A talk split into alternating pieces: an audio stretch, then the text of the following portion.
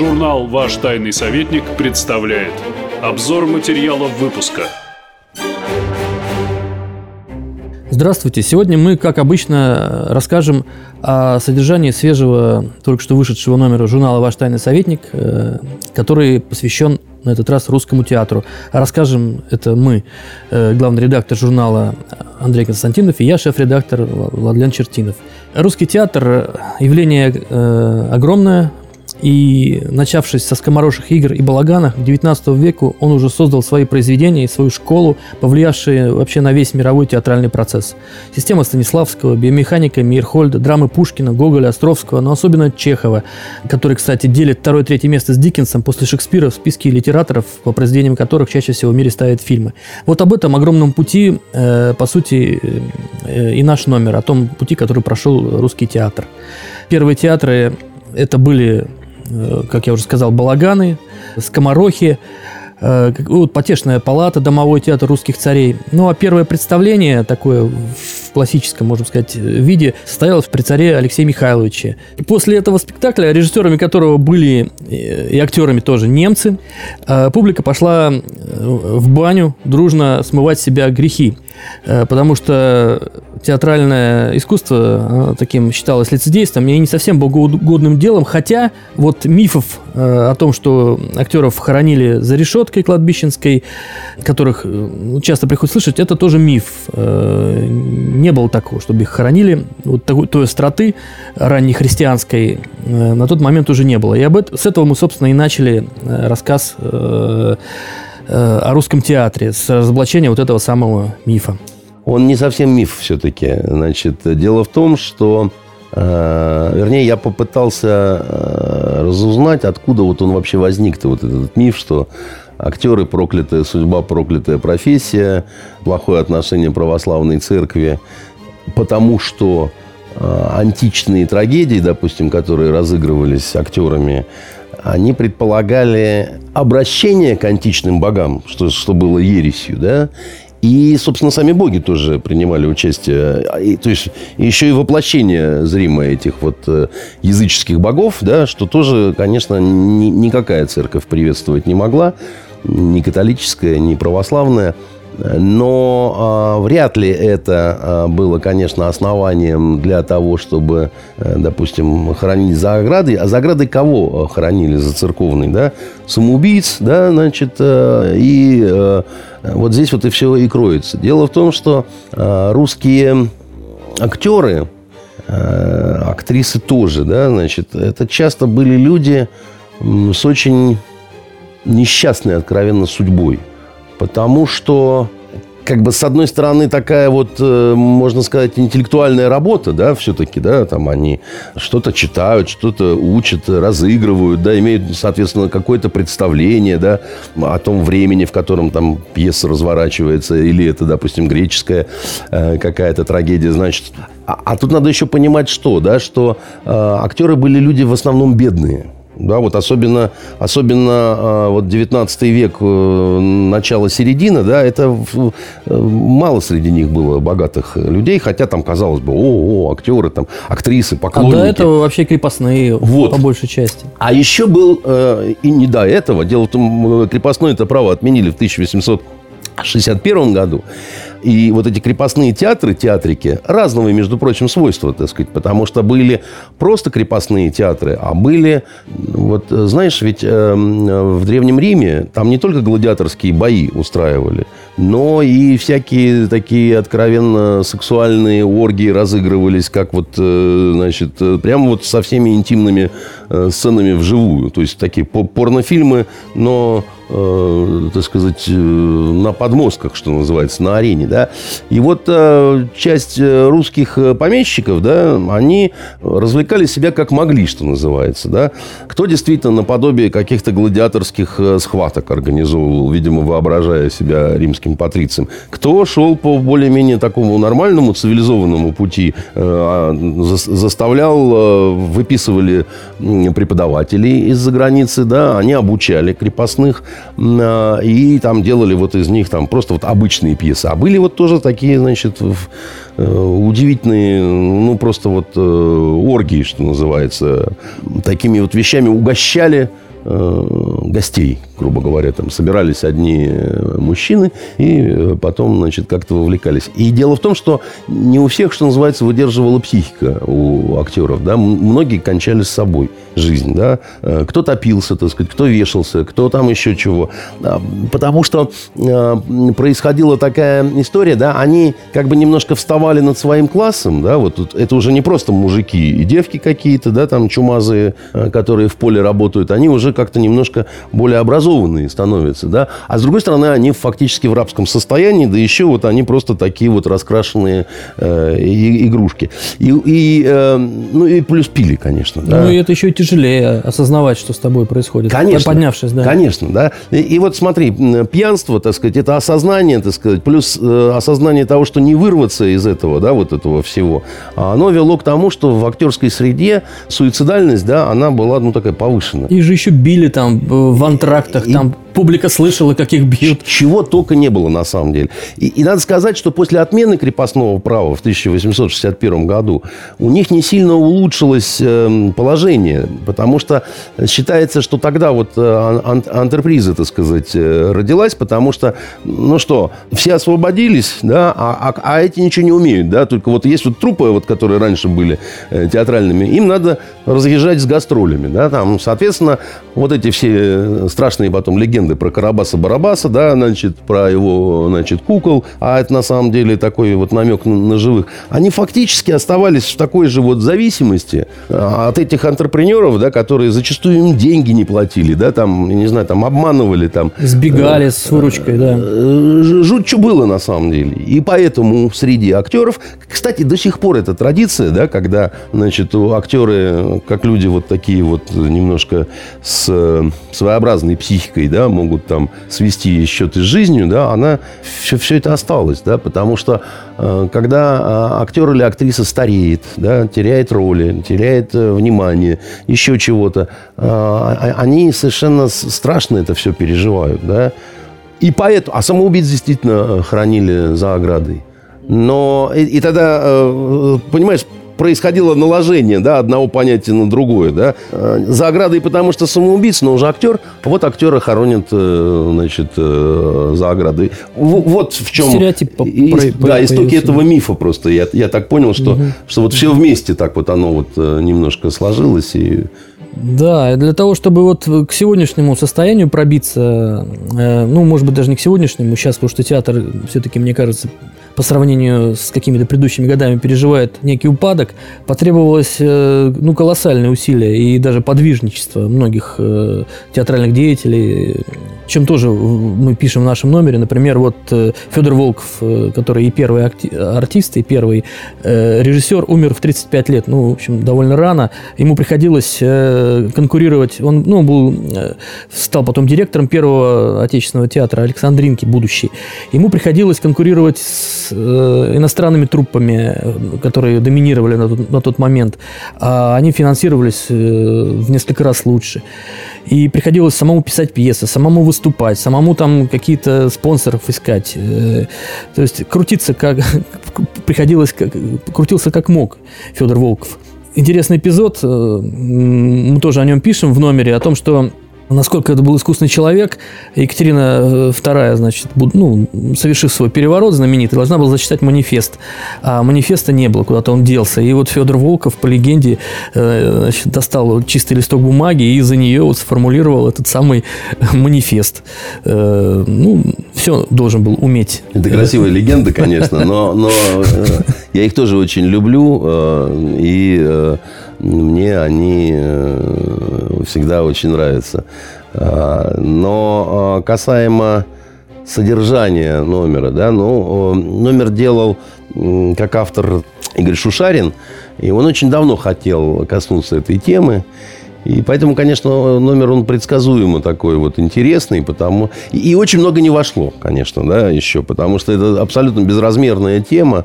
Э, здесь очень много разных любовных историй, да, значит, э, таких, э, когда к той же Екатерине, да, значит, одна актриса там, которую домогался канцлер Безбородько, да, а он был Министр э, иностранных дел. Ну, канцлер, да. Он, он, он, он, нет, дело не в этом. Дело в том, что он был очень умный. Кстати, вот этот вот фокус с чистым листом, угу. э, на самом деле про, про безбородька, значит, Понятно. эта история, когда, когда он, э, он бухал, он любил очень выпить, да, и он должен был подготовить один то ли документ, то ли законопроект, то ли какое-то серьезное государственное письмо, и его потребовала срочно императрица, как раз э, Екатерина. Он явился, ну, с похмелья был вообще, то есть он, он пьяный еще был. И, когда она его спросила, он говорит, да-да-да, матушка, все готово, так сказать. И вот, держа перед собой в трясущихся руках чистый лист, значит,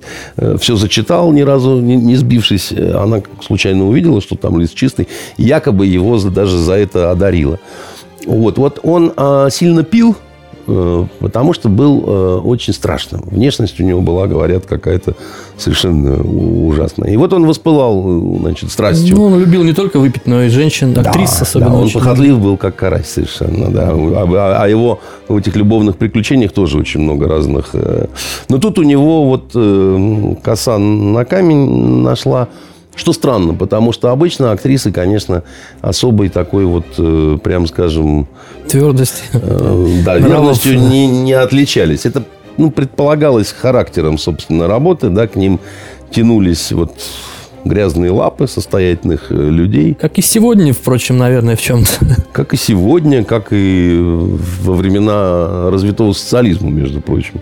Потому что э, мне, например, когда только-только начиналась моя журналистская карьера, да, и мне воры очень интересно рассказывали о разных своих там шашнях с звездами советской эстрады. Я даже, э, я даже не верил иногда, да, значит, но скажем, тот же Горбатый, ну, ему особо резонно врать-то не было, конечно. Он, и так он меня, конечно... Ну, а что?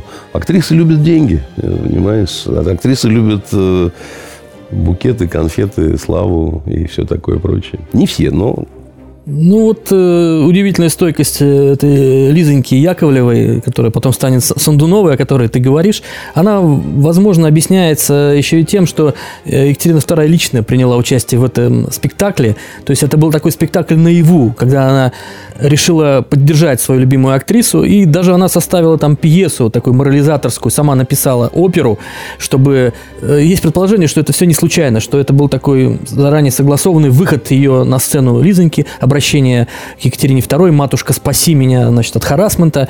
Э, а так, может быть, она бы не решилась, если бы не чувствовала за собой такую тогда поддержку. такого, конечно, не знали. А Сила Сандунов, э, артист, с которым в которого она была влюблена. Ну, по-настоящему, да. И якобы, там у них тоже очень такая... Потом-то все не очень счастливо у них э, закончилось. Но он, на самом деле, не Сандунов. Сандунов – это его э, творческий псевдоним, который как-то... Он вообще грузинский князь якобы был, да, значит. Но потом вот этот псевдоним прирос, и уже, по-моему, после развода они поженились в итоге с э, Лизонька, а потом развелись, разошлись, разъехались. И этот Сандунов организовал вот эти вот бани сандуновские знаменитые. В... Памятник вот этой истории любви, можно сказать. Ну, я думаю, что уже это не был, конечно, памятник истории, но сандуновские бани это такая мощная, значит, штука. И во многих кинофильмах у нас они, значит, э, отражены. Ну, такая вот э, история, да. Эм, что касается драматического театра э, одно из блестящих имен э, это, конечно, Островский с его... И я думаю, что саму жизнь Островского и биографию вот его такую непричесанную не все знают, что у него очень такая сложная жизнь-то была на самом деле. А мы про него рассказываем в журнале. И Э, я советую это прочитать, потому что, ну, такая, как сказать, горькая такая достаточно судьба э, сына. Он из священников э, на самом деле происходил, хотя фамилия это не с, как сказать, не крестовоздвиженский, не космодемьянский, да, но это вот в том числе история конфликта отца и сына. Потому что отец хотел, чтобы Островский стал юристом, а Островский хотел творческого полета. Но именно в судах, где он, уйдя из университета, подрядился работать писарем, да, он находил вот эти вот э, невероятные сюжеты, которые потом ложились в основу его пьес. И надо понимать, что Островский, он, он ну, Островский, он до сих пор как бы Островский, да, значит, э, он живой. Это, конечно, вот если брать э, в то время, в которое он жил, я не знаю, с чем это можно сравнить, потому что это не просто слава, да, это не просто не просто какое-то сумасшествие, которое творилось. Вот у него выходили, да, его премьеры, да, там э, люди, ну, люди и вели-то себя, другие правила были, приличия, да, по отношению к тому, как вести себя э, в театрах. Кстати, там есть театральный этикет очень. И то, и другое есть, да, и как простой народ себя вел, и э, Я бы сказал, что публика. благородная публика-то тоже себя вела еще своеобразно, и... Да, это целая Э, можно материал посвящать. Мы, конечно, посвятили не весь материал, рассказывая о старейшем театре Александринке, а вот только часть его. Но, тем не менее, э, удивительные вещи. Можно узнать о том, например, что дамы не... Им запрещено было аплодировать. Ну, это неприличное поведение. И поэтому кавалеры, значит, э, это делали. И сидеть они могли не везде, потому везде, что... Да. Потому что декольте, да, значит, а со сцены, значит, сверху вниз глубина увеличивается декольте, поэтому, в общем-то, считалось, что дамам э, прилично э, либо в ложах, и, и либо... Меняй платье, меняй платье. Или меняй платье, да. Интересен момент, когда в Россию стала захлестывать волна террора, э, правила безопасности, допустим, для царской ложи, да, значит, э, когда э, местонахождение монарха определялась возможными траекториями полета пуль, так сказать, там любопытные такие моменты, я, честно говоря, этого не знал. Ну и вообще, конечно, э, что говорить, э, это бездонная совершенно тема театральная. Есть у нас материал, Игорь с ним очень как-то так увлеченно носился – это приметы актерские. Но он интересный. Там э, э, ряд целых. Но надо сразу, конечно, оговориться, что вообще-то э, у каждого театра свои приметы. Вот это как диалекты, да, вот здесь на таком диалекте говорят, и они могут не действовать для другого, там, скажут, а мы про такие не слышали, не знаем, у нас там по-другому. Поэтому, поскольку э, Игорь обращался к моим знакомым э, актерам да, за консультацией, они там все переругались по поводу этих примет, э, что это да, а вот это нет, так сказать, это вообще кто-то выдумал там и так далее. Я думаю, что это вот в каждой избушке просто свои погремушки какие-то. И но в актерском сообществе по поводу очень многих вещей нет консенсуса. Допустим, у нас один из материалов суфлером посвящен. Так э, переругались э, актрисы по поводу того, когда, собственно, последние суфлеры исчезли из э, обычной какой-то практики, да. И... Ну, вот это меня даже удивила тема. Оказывается, суфлеры, они... Был период, когда они были чуть ли не глав... главнее актеров, потому что э, играли чуть ли не большую роль, чем сами актеры, потому что э, часто выступали, э, не могли нормально заучивать роли, Э, спектакли ставили часто. И вот суфлер выходил на первый план. Он еще не только подсказывал, э, ну, в чем-то был режиссером даже. Вот, например, оперные суфлеры говорили там в паузу они должны были уложиться, именно э, между музыкой сделать, почувствовать, что актер забыл роль, знать партитуры. Это были такие, в общем, маэстры своего дела. При этом они, конечно, страдали от своей профессии. Это очень была вредная профессия, потому что у тебя низ зачастую там сырости в подвале, вверх, наоборот, жара. Еще и пыль, поднимаемая занавесем, юбками там актрис. Это был такой Ну, юбки актрис тяжелый... это не такое уж и страдание, так сказать. Но сейчас очень интересно, одна оперная певица рассказывала про то, что, во что превратились вот нынешние современные суфлеры у оперных вот у этих. А, сейчас же техника шагнула. Это как это? Это все стало напоминать караоке, да? Только вопрос в том, как задрапировать, замаскировать вот эти вот экраны, да, значит, на, которые, на которых может быть э, какая-то подсказка. И им действительно сложно, потому что на разных языках еще приходится, да, исполнять. Ну, зато они и получают неплохо, скажем так. Ну вот еще интересная, конечно, тема предназначение театра. Э, какую власть вкладывала, э, какой смысл вкладывал в существование театра. Вот, причем сам давно уже э, цари, они поняли суть, что им нужно от театра, и пытались этому следовать. Вот Петр I, например, он считал, что театр должен, нужен для прославления подвигов э, Отечества, э, предков. Э, Екатерина II считала, что если э, пока народ поет и пляшет, то он зла не думает. И мы видим это и сегодня то же самое. Народ, э, да, нужно приучать к патриотизму, в том числе с помощью театра и зрелищ. И в то же время народ нужно отвлекать от дурных мыслей э, с помощью тех же зрелищ. Ну, открытие, прямо скажем, не принадлежит русским императорам, поскольку вот эта формула хлеба и зрелищ, она э, родилась в античные времена, и э, важно не переборщить и выдерживать баланс, да, потому что Римская империя разваливаться-то стала тогда, когда народу ничего стало не нужно, кроме хлеба, зрелищ, да и тем более, чтобы это вообще нон-стопом шло, потому что э, игры иногда шли не одну неделю, да, значит, и римляне э, во времена поздней империи, они не хотели служить в армии, они требовали бесконечных вот этих вот э, развлечений, бесплатной еды, а все вопросы кто-то другой должен решать. И в армии служили э, уже вот просто Бог знает кто.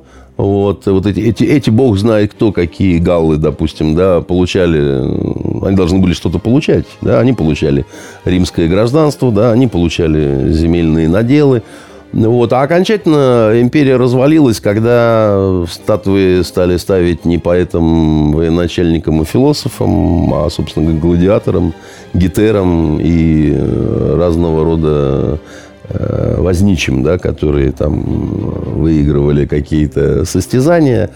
И Рим стал очень слабым, рыхлым, да, и, в общем, государством, куда легко мог прийти варвар, бросить свой меч на весы и сказать горе побежденным? Ну, надеюсь, что у нас до этого не дошло, хотя симптомы некие все-таки усматриваются. Меня, например, немножко коробит всегда, когда какие-нибудь здоровые бугаи, э, вместо того, чтобы служить Отечеству где-нибудь в вооруженных силах, они, значит, вот на сцене где-нибудь в Comedy Club работают с мехачами э, э, вот в этих стендапах отличается. И, кстати, и котируются в общественном даже сознании нередко выше, чем реальные какие-то защитники Отечества.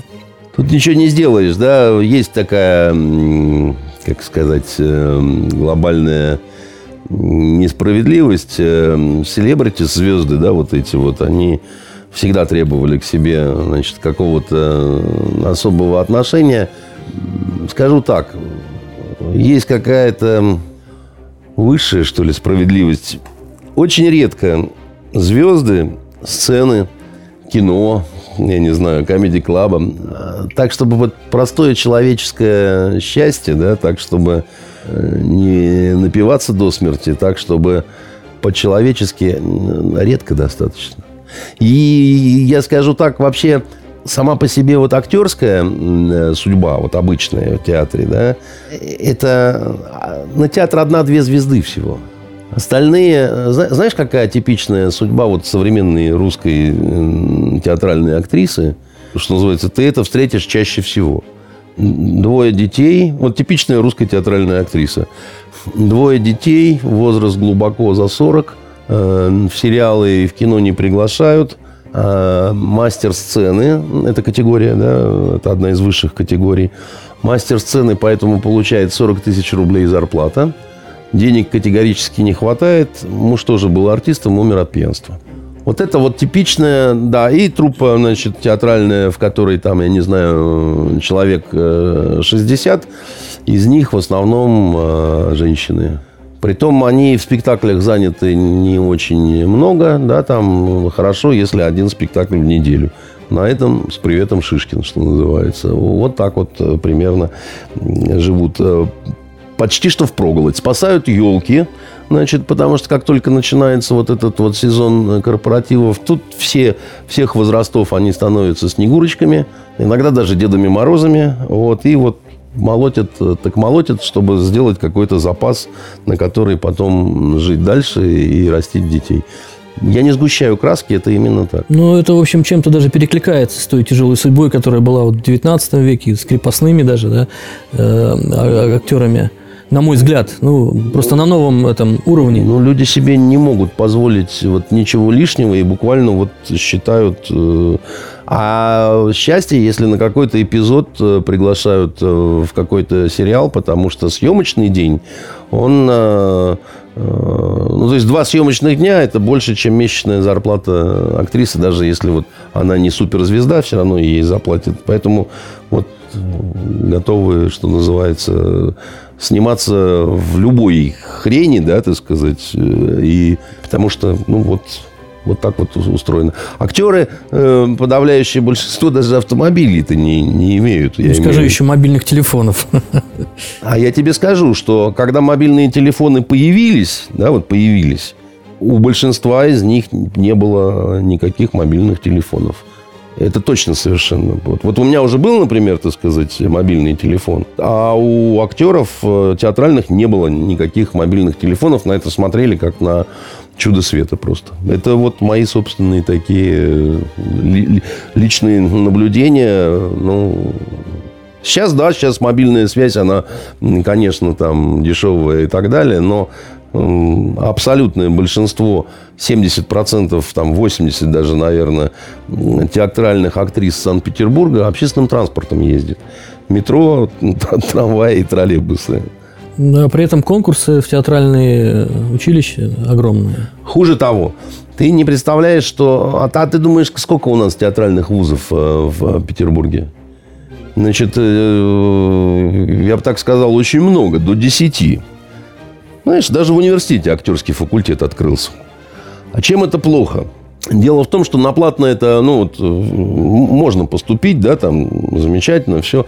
Дело в том, что они потом все не могут найти работу. Э, если с курса, с театрального, да, вот с курса в театр устраивается 2-3 человека, это большое человеческое счастье. Остальные идут торговать мебелью там, значит, или занимаются, э, бог знает чем.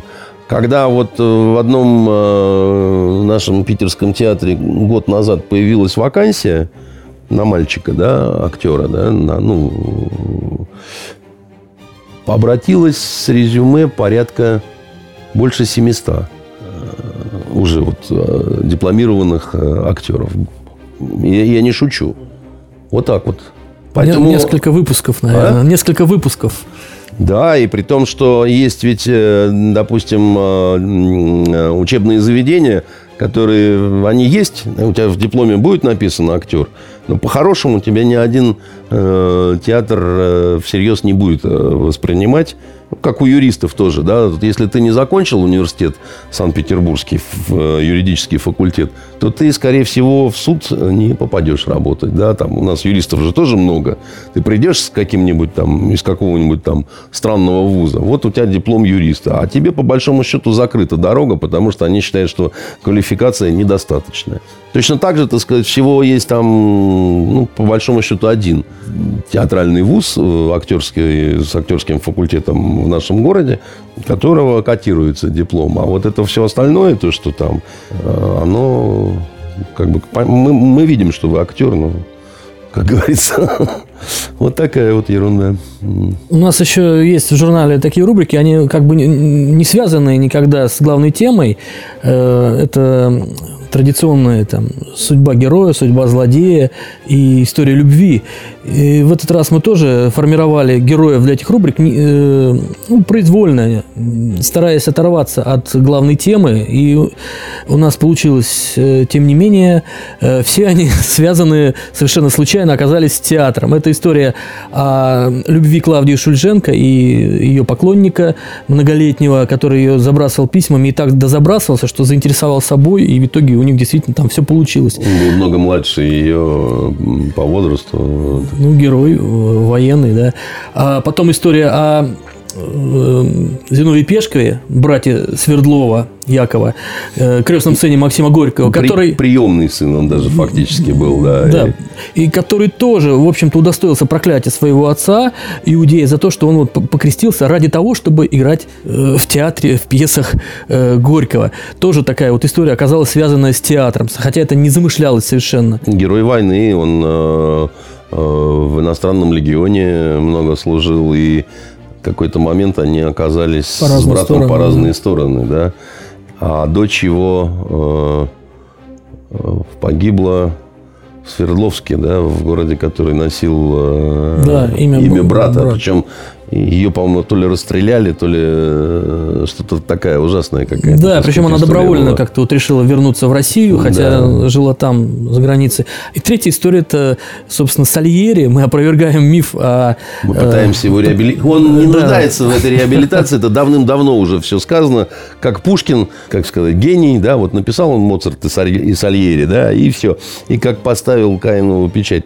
И сколько не опровергали потом и говорили, что да Сальери и не завидовал-то Моцарту. Чему было... Это Моцарт скорее должен был завидовать Сальери. У Сальери гораздо более ну, благополучная, что ли, судьба, да, и... Да он даже выигрывал у э, Моцартов там в, Именно в на, музык- конкурсах, там, на музыкальных каких-то, да. конкурсах, да. И потом он был учителем Моцарта, конечно. И не только Моцарта там, и все такое прочее. Ну вот, да, Моцарт, Моцарт и Сальери, как идиоматическое выражение.